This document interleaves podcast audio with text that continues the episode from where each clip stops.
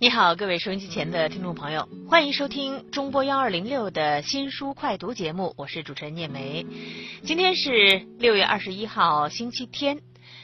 在星期天的节目当中呢，我们照例都是要和大家来回顾本周在长书短读为您重点推荐的这本书。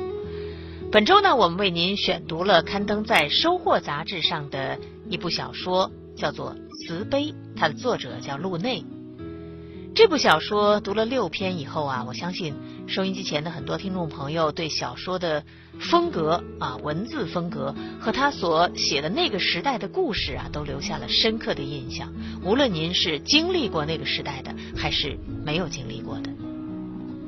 那么作者陆内呢，之前其实已经写过一些有关于文革年代的、有关于那个时候的工厂里的故事的小说。那为什么他再一次的将目光投向了那个年代，投向了那时候的工厂？他的文字何以是这样的一种风格？何以用这样的一种风格来讲述这样的故事呢？前几天呢，我们通过电话采访到了本书的作者陆内老师。那么在今天的节目当中呢，我们就一起来听一听陆内老师是如何回答我所提出的这些问题的。收音机前的听众朋友呢，可以通过两种方式为我们节目呢推荐您所喜欢的好书新书：拨打热线零二五八四六五二七四五，或者登录新浪微博幺二零六聂梅。提醒大家，您可以通过中波幺二零六，或者呢是江苏广播网三 w 点 vojs 点 cn，或者是手机下载蜻蜓 FM 客户端来收听我们的节目。好，接下来呢，我们就进入今天节目的主打环节。书人访谈，编辑、作者、书评家，做客新书快读，畅谈图书故事。书人访谈。哎，你好，陆内老师，呃，非常感谢您接受我们的采访。我们在本周的节目当中呢，是介绍了您的。登载在这个《收获》杂志上的这部作品叫《慈悲》，啊，好像是讲了一个工厂的故事，是吧？那我也看到有一些评论上说，呃，您是把您之前写过的《追随三部曲》当中陆小璐经历的工厂故事，摁在这个《花街往事》的呃时空架构当中了，是继续为中国工厂的生态和工人的命运塑像立言，呃，是不是这样的？您自己认可这种说法吗？这个说法我很惭愧，因为我写了这么多小说，说白了，更多的是为了自己讲清楚自己的故事。嗯。然后等，我把自己的故事差不多讲完了吧，我又觉得想讲一讲我爸爸的故事。嗯嗯嗯。那么我很碰巧，就是他一辈子，我半辈子，也就是在这个工厂或者工厂的周边环境这个度过的。啊，我除此之外的话，我似乎没有更熟悉的生活，除了除了我后半辈子的话。也就是说，小这些小说当中所讲述的这些故事，其实是您自己亲身经历过的故事。对，但是我没有说一定要为这个东西来树碑立传，我觉得 挺难的。一个人要代表一个时代或者代表一个阶层，这个作家来讲话的话，这是一个很陈旧的文学观念。人还是应该讲自己的故事嘛，对吧？啊，呃，我觉得您这么讲，也许是您自己的这个呃体会或者是亲身感受啊。但是实际上，您讲的这些故事，我相信有很多的呃读者或者说经历过那个年代的人。会觉得就像是在讲他们的故事，因为这也是大多数经历过那个年代的工人阶级的故事，是吧？我就是从大多数人里面走出来的。对对 对。嗯，我不可能去讲少数人的故事，但也许也可以啊，也许有一天也可以啊。是，呃，那这个小说里面有一个一开始是切入的时候是从申请补助 这样的一个一个一个东西切入的啊。那可能很多年轻的听众，我也在我的办公室里对我们的年轻的同事做过一个调查，他们对这个“补助”这个词儿都觉得是一个非常陌生的一个东西。哦，回去问一下爸爸妈妈，应该马上就能知道。对对对，但是像我们，因为我也是四十多岁了嘛，呃，真的是这个词儿是很熟悉，甚至是有一种一种心酸的亲切感的这种 词儿。对，因为我母亲虽然不在工厂，但是在学校也是，也有，对，也是一样，每个月都要去申请补助，因为这 那点工资根本就不够用。那您家境不是很好？呃，嗯对，因为教师那个时候也是臭老九嘛，对，生活也是不怎么样。嗯对，那呃，这个切入点其实有生活当中有很多东西啊，我觉得其实是蛮熟悉的，但是你往往会想不到它。您是怎么会想到围绕着这样的一个切入点来讲这个故事的？呃，两个事儿，一个是我母亲已经过世了她在世的时候，你年轻的时候经常回到家，她就就那个时候年代很贫乏，嗯。大家没有什么不可能讲电视剧啊什么的，就讲工厂里的事儿，对，谁欺负谁了，谁怎么样了，然后她就会说，哎，那谁谁谁今天又拿到补助了，哦，然后我们家从来没有拿过补助，因为我们家情况还可以，嗯。但是呢，拿补助呢，我妈就会觉得有点小小的看不起对方，就哎呀，这个人家里有点穷。嗯在那，我觉得那个年代，人们也还是看不起 太穷的人家的，就是穷到 家里睡稻草铺。你说这个，对吧？嗯然后呢，去年有天我跟我爹就在那聊，嗯我爸爸就说，他说你知道吗？我年轻的时候就是八十年代，嗯他嗯说改革开放了，他说社会环境好了，嗯他说那个补助啊，每一个车间委派代表，就是他说去向上面要，嗯你口才好，你有说服力，你就能为本车间的工人或者干部多要到一些补助。你口才不好，你就没有。我爸文革的时候，反正做过四清运动啊什么的，我觉得他口才还挺好的。完了，到了八十年代，哎，他把这个东西用上来，又是挺德高望重的，生产技术很好。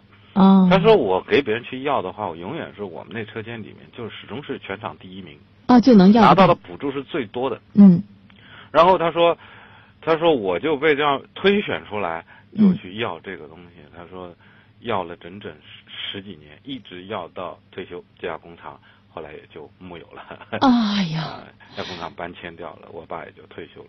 然后我说你干这么多活儿，你自己拿过补助吗？他说我从来没为自己要过一分钱的补助。哦我想这是个很有意思的事情，就这件事儿确实已经被遗忘了，很多人不记得了。对对对，呃，那也就是说，在小说当中，我们看到这个师傅啊，小说里的师傅、也是这样一个情况，就是为车间里的其他的工友去要补助。后来这个水生也是这样去做。对的。呃，实际上您就是在讲您父亲的故事。哎，这稍微有一点他讲的这个故事的影子。这个里面嗯好多东西吧，我说我要写写写小说的人很忌讳说，哎，我写这个东西都是真的，这个话非常忌讳的。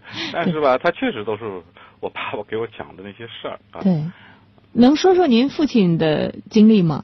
我我爸爸，我爸爸其实不是一个特别老实的人，不像小说里写的那样老老实的。我爸爸特别那个，但呃，跟《花街往事》里的那个会跳舞的爸爸有有有重合之处，嗯，就他也会跳舞，嗯一天到晚打麻将，但是呢，呃，他是很聪明的人，应该比我聪明，生产技术很好。嗯然后照我妈的说法，就是他那个生产技术要是不好的话，估计已经被送去劳教了。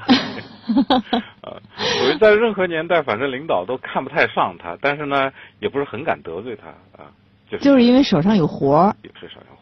对，然后也是工程师。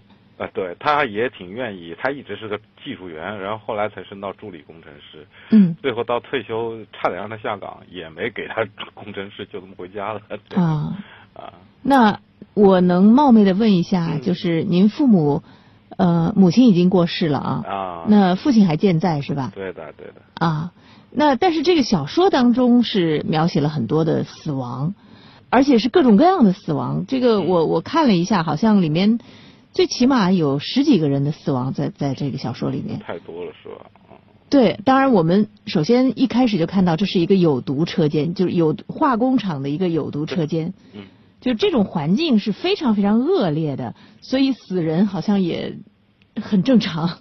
嗯，对，我说这个我也也是我问我爸爸，我说你们那儿生癌的多吧？他说多，这确实是多。他说退休五年，不是肝癌就是鼻咽癌这样子，就是生产啊本的那种东西，类似东西，这个东西致癌性很强。对我觉得写到小说里去也不为过。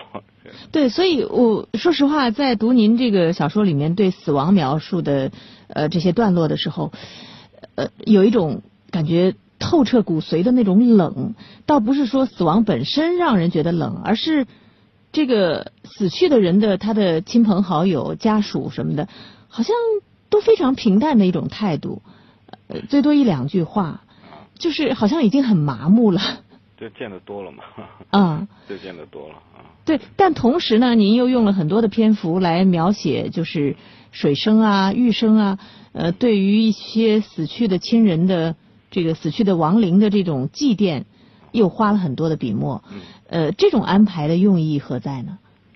那个，其实小说里那个玉生就是水生的老婆，嗯，讲过这样一段话。嗯。他说：“我爸爸说过，他说一个穷人啊。”活着可能没什么样子，嗯，但是死了是件大事儿，死了呢就要有死了的样子，嗯，你不能就一条席子一卷就往路边一扔，那不叫穷人，那叫饿嫖，那叫填沟壑，嗯，呃，就说人要有死人，实际上就是要有尊严，要有尊严的这样死掉，嗯，就是就是这是一件大事，嗯，包括那个工会的人会说啊。你们所有的人死了，我都会给你们 用隶书来写对联。你们都是文盲，但是呢，我用隶书来给你们写一个挽联。嗯，死的就很就很值了。我觉得这个是不知道，我不想代表中国人，但是我觉得这个确实我们在中国的这个老百姓身上存有的这样一种最后的一丝尊严感吧。我觉得对这个也同样是让人觉得更加的凄凉和无奈。因为我们看到这个小说里面，这些人在生着的时候，在活着的时候，大部分是活得没有尊严的。呃，办法的活下去。对，就是只是活着而已。就像余华的小说《活着》，他只是活着而已，甚至是活得蝇营狗苟，活得呃，这个比如说以告密啊，以出卖啊来谋得自己的生路，或者是为生计而去下跪，像师傅那样的一个人。嗯。他最后不得不去下跪，是这样的一种非常屈辱的活着。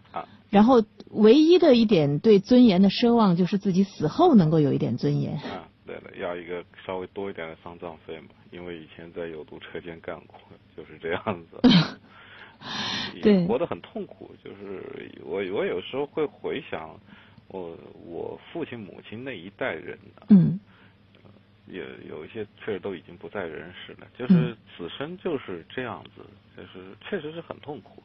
大工业的这些企业里面，你知道，在这个很漫长的一段时间里面，那些工厂的工作条件都不是很好，嗯，啊，非常艰苦，哎，说不出来的苦啊，就是就是每天必须这样上班下班，就这样，没有什么希望啊。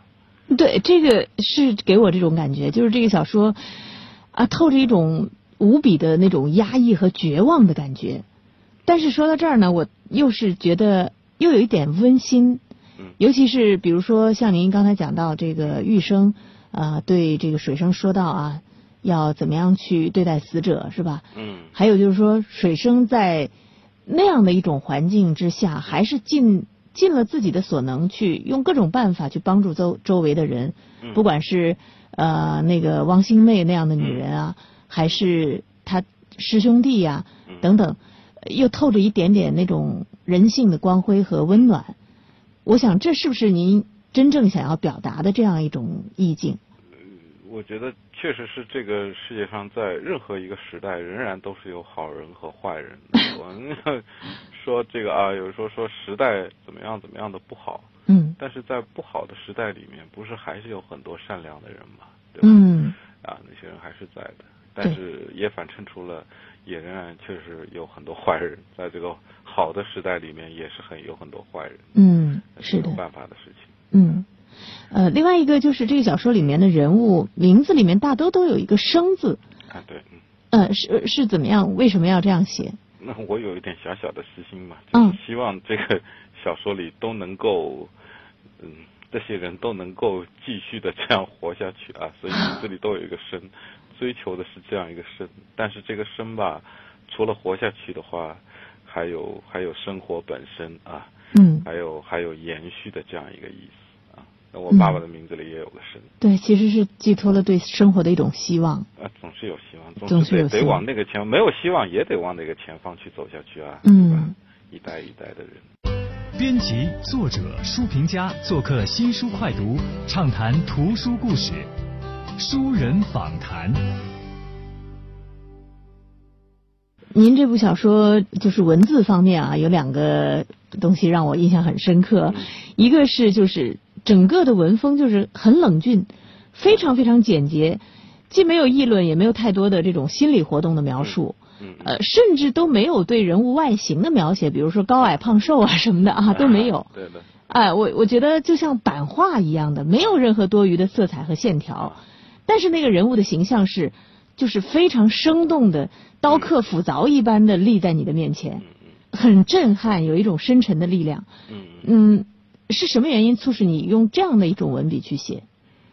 首先是这个故事，因为一刀劈下去，横劈了五十年的历史。啊，对，呃，如果我写的很丰满的话，这个故事会写的非常长非常长，但是又并不是一个特别好看的故事，因为我既然卡住了讲这个补助的故事，这些人的故事的话，那么这个小说的主题性其实非常强的。嗯这个写法上面，从纯从技术上来讲，它就不允许它铺开了讲，跟我以前的小说不一样。嗯比如写以前写《花街往事》的时候，我是写这样一条街道上的这么多人，那么我就能把整个的笔墨就给把它铺开了，这样写，这样写会写得非常丰满，嗯嗯，非常华丽。讲的又是八十年代的啊，这个这个东西啊，我们这这是一个很不错的时代，我自己觉得。嗯但是在慈悲这个故事里面的话，呃，要跨五十年的历史的话，又想用一种比较快速的方法去完成的话，那么它得剔除掉大量的就是说没有用的东西，我只嗯保留那些有用的东西来写下去，您是为了就是是迅速的把这个故事讲出来啊，能够有力量的。很对。有，力量的讲完，就是说写的越多的话，有的时候一个文本啊，写的越多的话，它会变得柔软，嗯。它会变得软，但是我需要它变成一个非常坚硬的文本，立在那里，哪怕只像是一块小石子儿，硌在人的脚上。您真的做到了您真的做到了也比踩进一堆棉花要好。对对对，因为我们在就是我们同事我们的编辑张岩，嗯我们一起在聊这本小说的时候嗯，他打了个比方，我觉得相当贴切。他说这个小说就像一个特别特别瘦的一个男人，嗯身上没有一块多余的肉，呃 然后但是非常有力量的立在那儿。我自己的感觉，我觉得就像那种版画上的那种男人的那种形象。嗯，我我也想达到这样一个效果，但是写出来以后，反正也，我觉得您做到了。对，另外一个就是这个小说，您刚才讲了，嗯，就是不想用太多的那个多余的笔墨啊，但是还是呃不经意间透露出一种黑色幽默的感觉，嗯，就有些情节会读来就真的是忍不住会发笑，但是笑过之后呢，又是无比的心酸。嗯。嗯，我们刚才一直在说这是一个工人的故事啊，嗯。那个年代所有人都会说工人阶级是领导阶级，是吧？工人出身是所有出身里面最红的、最嗯安全的一种出身。呃，对，其实是这样，是这样，是这样。对，但是如果你把历史放五十年来谈，就不是这样了。对，当然到后来就不是了嗯。但即便是如此，在您的小说里，我我们我们看到所有的这些工人互相之间，不说尔虞我诈吧，但其实也是时时刻刻都是生活在恐惧里，嗯生活在卑微里面，生活在告密呀、呃出卖啊等等。呃，换句话说，生活在斗争里面啊，那个时候是以阶级斗争为纲。对，即便是工人阶级内部，也是不停的在斗争，因为跟情人偷情就可以被拉去枪毙，呃，对。被啊对就是嗯就是时时刻刻面临各种威胁，死亡的威胁，呃，饥饿的威胁，疾病的威胁，而且没有尊严嗯。那您觉得是什么导致了这种现象的存在呢？啊，当时的这个政治环境的呃畸形吧，只能这么嗯说、啊。你看，在某一时段之内的话，其实中国的工人阶级的生活还不错的，嗯嗯但是呃，确实是在比较严苛的年代里面，就会非常不好，一个人人自危的年代了，那是啊。那么、嗯对呃慢慢的你会体会到这个宽松还是有好处的，对吧？嗯。但是到又到了一定的年份的话，又不一样了。这个整个的国家的这个体系的调整，然后对那些平凡人的冲击啊，这样，嗯，一会儿往左，一会儿往右，就是这样嘛，嗯对吧？对，人是很难和历史去较劲的，人是战胜不了历史的。所以您只能把历史记录下来，通过文学让大家记住，然后有一些思考。对那样一个可怕的年代，是无论如何不能让它再重复发生了。对的，然后我希望就是说，这样一个故事里面，我们讲到了很多国家的东西。其实，嗯这个国家吧，就是说，它提供了一个角度，就是说，国家的力量到底是好的还是不好的？嗯有的时候，国家的力量是非常可怕的。打个比方啊，嗯说这个德国希特勒的那样一个法西斯，嗯，他是利用国家的力量才驱使人民去战争。日本法西斯也是这样，对吧？但是有的时候国家又是好的，国家给予了人民，比如说即使是在文革吧，嗯国家也是给予了人民说啊，这个有补助，对吧？不是把你当真的当牛当马，也是有补助的。嗯这里面双向的看的话，我觉得也许我们能看出一些新的东西来。嗯，嗯但是我自己确实很难评判说什么东西是更有价值的，我们还是需要一些时间。呃，最后一个问题啊，嗯。我们回到这部小说的书名上来，嗯。这么一个就是读来令人心酸、感觉很冷的一个故事，嗯。您用了这样一个词儿叫慈悲，嗯，那为什么起这样一个书名呢？我是这样想的，嗯。就是在这个小说里面，其实慈悲也是一种双向的力量，嗯，一种是好的力量，一种是可怕的力量。为什么这么说就是你？反过来想想，当一个人需要别人或者需要国家大发慈悲的时候，这个社会或这个人已经被逼到绝境了。嗯，正常的一个社会，正常的人是不需要别人来慈悲的，他只需要自己能保有这样一种善良。但当一个人需要别人来用这样慈悲的态度来给予到自己的时候，那就已经非常非常之可怕了。嗯然后在小说的最后，就是他提到了一个，就是说，一座假的庙能不能获得救赎？嗯嗯，其实这个问题在佛教里面是是是一般认为，就是说，境由心生的这样子啊，嗯嗯人在任何地方都是，只要你的心能够敞开了，能够悟道，就能够获得救赎。但是在基督教里面的话，假庙是不能让人获得救赎的。嗯，所以是不一样的。它有两种不同的观念，嗯一个面向于外部世界，一个面向于内部世界的自我的呃双向的讨论。嗯，所以我觉得这个慈悲并不是一个定性的这样一个词，而是一个双向的词，它也可能是个很黑暗的东西。我看到网上呃有一些这个评论，好像不是这样来理解您的这个书名的。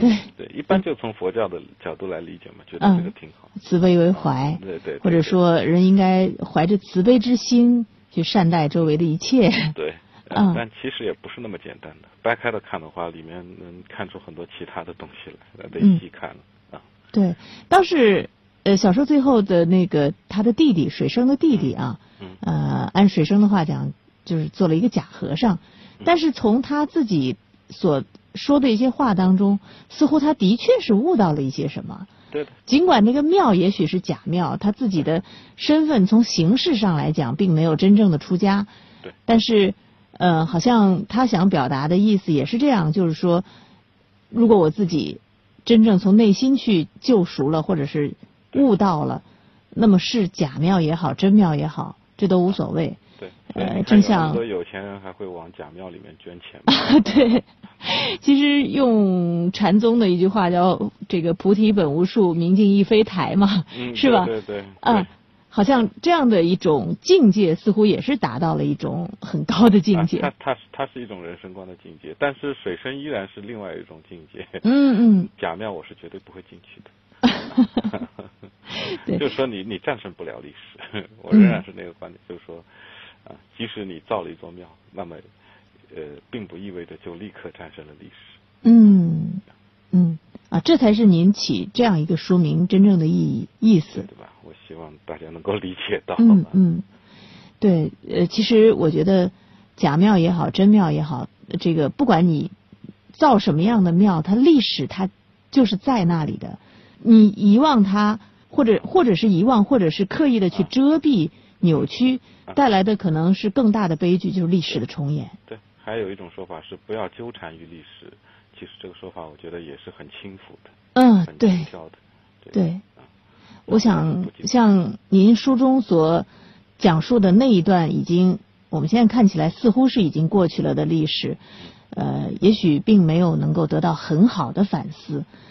呃，所谓的纠缠，还远远没有到纠缠的那个程度。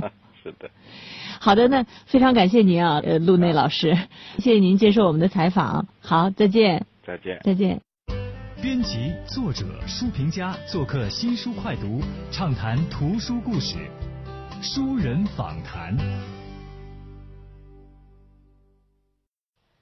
以上呢就是我们电话采访陆内先生的一个采访的录音。那到这儿呢，我们就要结束今天的新书快读节目了。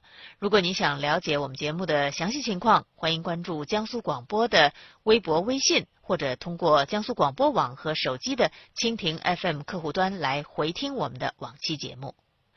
接下来呢，您将听到的是专题节目，在十点半的时候，欢迎大家继续收听经典阅读。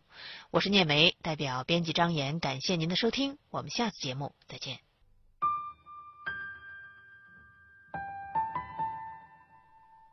从铺天盖地的新书当中挑选值得一读的好书，